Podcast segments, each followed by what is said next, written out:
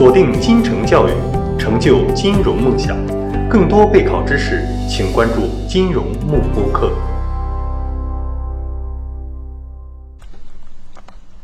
我们直接来看这张图。这张图呢，是我自己做好的一个思维导图的一个呃样例吧。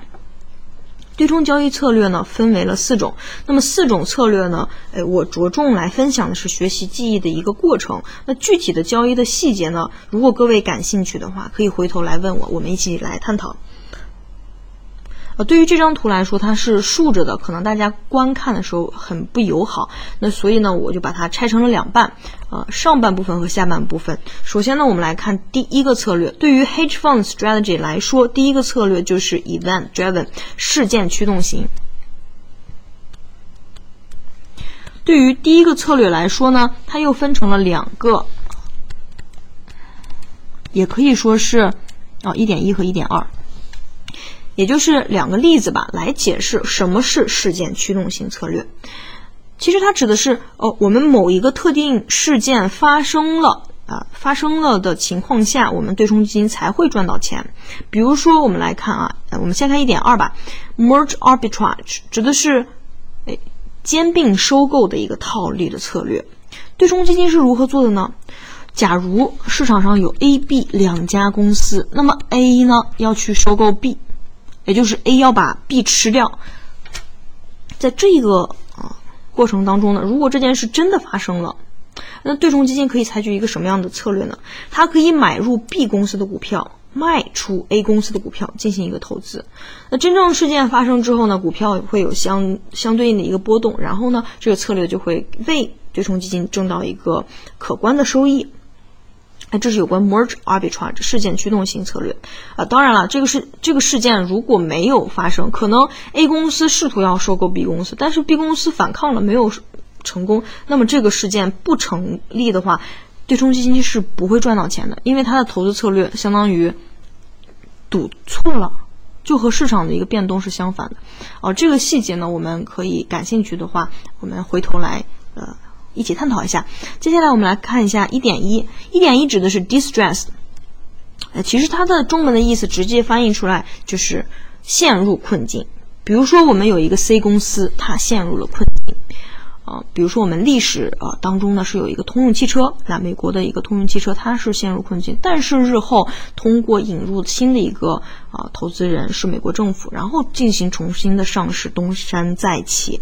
那如果呃我们对冲基金呢，在这个过程当中，以低价买来通用汽车的一个对应的债券或者股票来说，当我们 C 公司啊，比如说我们的通用汽车，它日后东山再起之后，对应的债券和股票相应来说，价格肯定会上涨嘛。那我低买高卖，一定是赚到的。那我这边呢，对应的是一句话，这句话呢是“日落西山你不陪，东山再起你是谁”。哎，这是相当于一个段子，呃。如果我读到这句话，我是可以十分快速的勾起我对 distress strategy 呃这一个例子的一个理解的啊。当然，刚才我放的一个图片呢，这边是有一个 Pacman，玩过游戏的呃各位呢，应该是有了解的。如果没有玩过也没关系，大家可以直观的看到，呃，是有一个诶小圆球、大圆球在吃小圆球嘛，那相当于我们的 A 公司在收购兼并 B 公司。这个也是十分直观的来提醒我，它是一个什么样的一个，呃，交易的时候是谁收购谁，或者是它具体的一个信息是什么？这是有关第一个 event driven 我们事件驱动型策略的一个两个例子啊，相应的信息。接下来呢是有关 relative value 相对价值啊，是第二个对冲基金进行投资策略的一个呃分类，在第二种。呃，相对价值策略当中呢，它指的是，哎，我们可以通过市场呃对于对应的债券啊、股票啊、标的资产它的定价的不公允来获得利益。这里呢，同样也举了两个例子。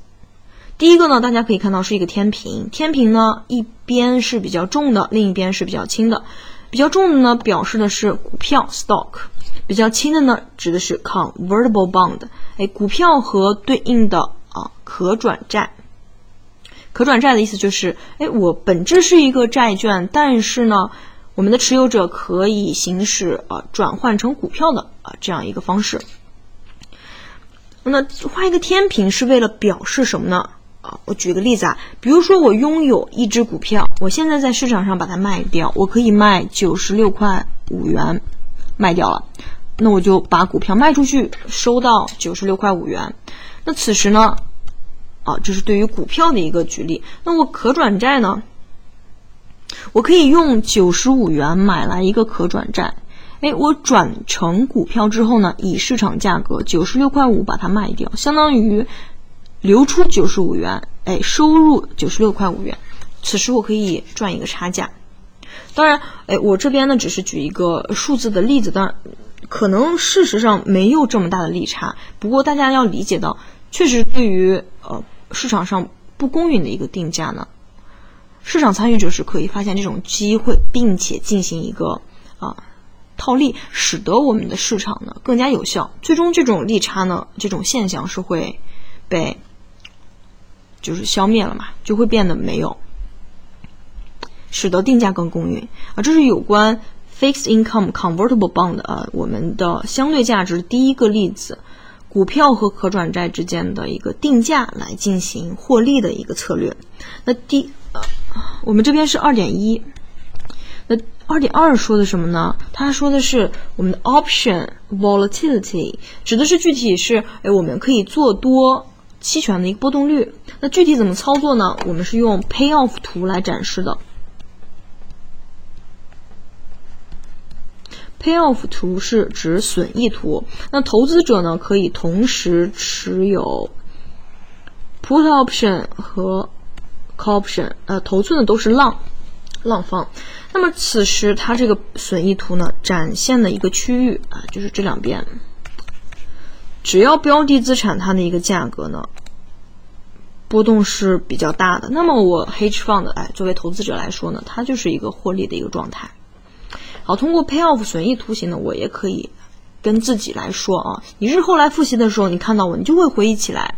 也是十分直观的，而这是有关于 hedge fund strategy、event driven 和 relative value 事件驱动型和相对价值两个策略的一个我对于这两个知识点的一个思维导图的信息的呈现的方式。接下来我们来看下半部分，下半部分呢指的也是两个策略，分别是 Michael，另一个是 equity hedge，呃，一个是宏观策略，另一个是权益对冲策略。我们先来看 Michael。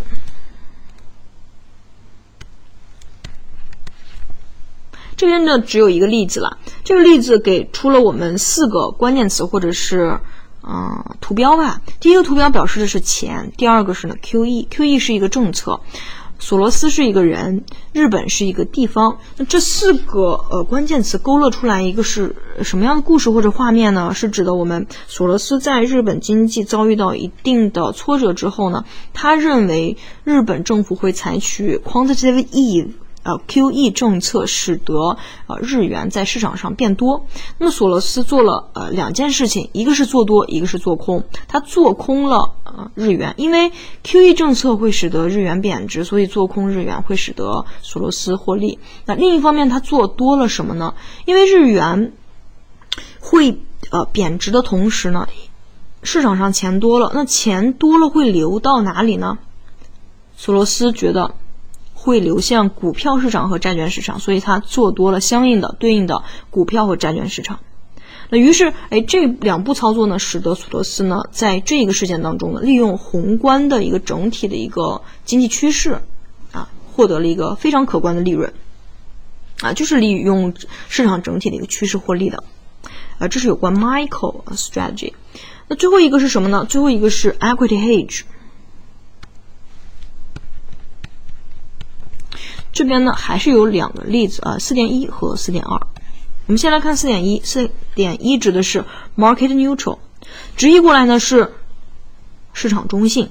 那么市场中性，呃，指的是什么呢？指的是我对冲基金呀，因为它是哦从投资者那边拿过来钱，然后呢做尽职调查，然后去投资的嘛，所以对冲基金它是有选股能力的。market neutral。市场中性的投资策略当中呢，hedge fund，哎，我们的对冲基金的基金经理是有比较强的选股能力的。只要选股选的准，那么股票呢将会产生一个超额收益，就是我们这里表示的一个阿尔法。阿尔法，那贝塔表示什么呢？哎，这边还有个贝塔呢。贝塔表示的市场中性呀。通过选股啊，然后呢改变我持有这个标的资产啊，投资的这个标的资产的一个权重，构建一个投资组合，使得投资组合对于大盘的一个涨幅呢是没有影响的。换句话说，大盘涨和跌是跟我呃对冲基金 hedge fund 的一个 port portfolio 投资组合是没有关系的。我对市场相当于免疫了。如你你涨还是跌跟我没关系，我最终获得的呢是阿尔法超额的收益。阿尔法超额的收益是由于我们基金经理选股选的很不错，股票它产生的一个个股产生的一个收益。那这是有关 market neutral 的一个啊策略。我是通过一个图形，这是一个股票的一个涨势的一个大致的一个概念图形，它不一定上涨了，可能是涨涨跌跌的。我这是呃只是表示一下。那么阿尔法和贝塔呢是一个关键的一个。呃，希腊字母。那么看到呃图形呢，或者是阿尔法、贝塔，我就知道，哎，market neutral 呢其实是这样一个意思。啊，这是有关市场中性的一个策略。那对于我们最后一个四点二 short bias，也就是做空策略来说呢，这里直接抛了一张图，这边写的是瑞雪见鹿，呃，背景呢是天安门这种红砖墙。其实它呃自过年以来吧，瑞幸咖啡啊。对应的一个公司或者是相应的一个事件都比较热的，呃，short bias 这个策略它具体的其实就很简单。如果投资者觉得一家公司不好，那么就卖空它的股票。当这家公司真的变得不好了，可能要倒闭的时候，股票股票跌了，那么我投资者就获利了嘛。所以十分简单啊，一张图就可以让我知道 short bias 是一个什么意思。那么以上呢，就是呃我对于 hedge fund strategy 不同的交易策略呃自己的一个认知和采用了配备一些关键词或者是图片呢来提醒我，帮助我日后来复盘的时候提高我的一个信息提取的一个速度和记忆的一个深度。嗯，相信呢。如果一个月之后再让我跟大家讲解这个知识点或者分享这个知识点，我相信呢，呃，大概五分钟十分钟，哎，可能我就能回忆出来，大概要跟大家讲什么问题，嗯，讲什么内容，呃，因为我做了这些功课之后，对于这些内容也相当熟悉了嘛。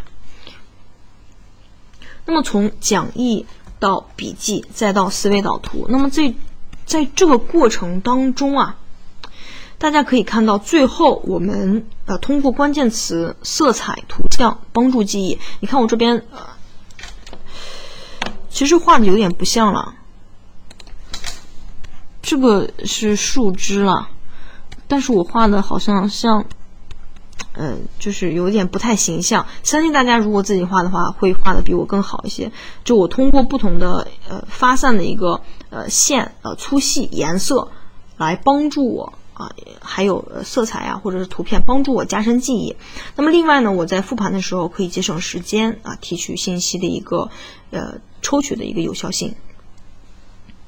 所以，当我们在学习或者备课，对于某一个知识点有一个相当熟练的一个掌握之后呢，来做这一份思维导图呢，是非常有帮助啊。我如果我们日后再来回顾的话，你想想。你试想一下，你看过原版书之后，你大篇的一个段落之后呢，你可能当下感觉我对这个知识点哎掌握的已经很好了。但是试想，再过一个月，你拿到原版书的话，可能对这个知识就相相当相当陌生了呀。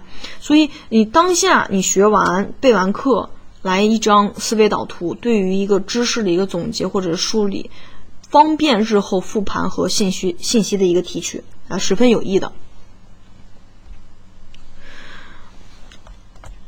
呃，我们接下来来看一下这个吧。这个是呃有关我们记忆法则的。其实这页的 PPT 向大家展示了一些信息呢。其实我们已经提到过了，比如说象征性的一些呃代码呀，或者是数字啊，就是通过图像或者是这种小小标、简单的一个标识来帮助我们记忆，或者是数字啊、颜色啊，这些都是嗯我们加强记忆的一些因素。所以，呃，大家在做笔记的时候，可以用不同的颜色的笔画不同的。这种图像，只要你自己看得懂就可以了，你没必要向别人展示，因为是你的备课笔记或者学习笔记嘛。我们选择合适的就好了。当然，你要和领导汇报的时候，一定要采用那种简洁大方、条理清晰的另一种啊呈现的一个形式。好，当然了，我们的思维导图呢，不仅在学术方面可以呃帮助到我们。在我们直播当中呢，也有一个实际的例子，呃，我们的 CFA Farm 两个项目组呢，都有考前直播啊，准备帮助我们学员进行一个备考的一个这样的直播的活动。那么，呃，作为直播的一个老师，如果头脑中呢，或者是事先有一个类似思维导图的一个框架，自己的整理呢，相信他对这场直播来说了如指掌，没有什么问题。啊，这是有关考前直播的一个思维导图结合在一起的一个应用了。那么以上呢，就是我今天想跟大家分享的有关思维导图和呃我们对冲基金交易策略的一个结合的一个分享吧。学金融找金城，金融慕播课，让考试更轻松。